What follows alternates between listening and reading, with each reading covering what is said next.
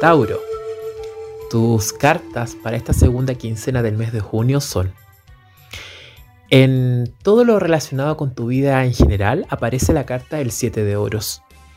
Esta carta te invita a mirar lo valioso, lo potente y lo proyectado que puedes llegar a estar en tu trabajo y con tu éxito profesional y laboral. Esta carta te invita a mirar tus talentos, a mirar tus capacidades, a ver que eres muy apto para lograr nuevos desafíos y nuevos proyectos también. Pero esta invitación también está muy relacionada con no estancarte, con no quedarte pegado un poco en el pasado o en una nostalgia de algo que tuviste en algún momento. Esta carta te invita a mostrar mayor confianza, mayor éxito, pero por sobre todo desde la disciplina y desde la constancia en relación con lo que estás haciendo en este momento. Conecta y proyecta tu autoconfianza, Conecta y proyecta tus nuevos desafíos.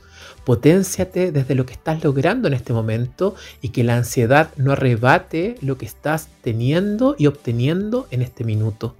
Por otro lado, en la parte amorosa te aparece el 7 de espadas. Es una carta que te invita también a ordenar tus ideas en el amor, a no sostener situaciones que quizás le corresponden a la otra persona. Es una carta para hablar desde la confianza, para conectarte con la verdad, para conectar con decir lo que sientes o lo que deseas expresar con tu pareja.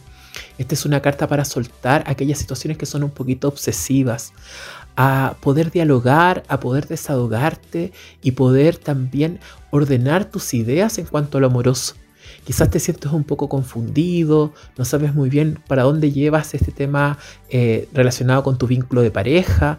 Es una carta que te invita un poco a la verdad pero que también te invita a actuar mucho en conciencia y en relación también con delegar y expresar todo lo que necesitas decir para no entrar en relaciones caóticas ni ahogantes.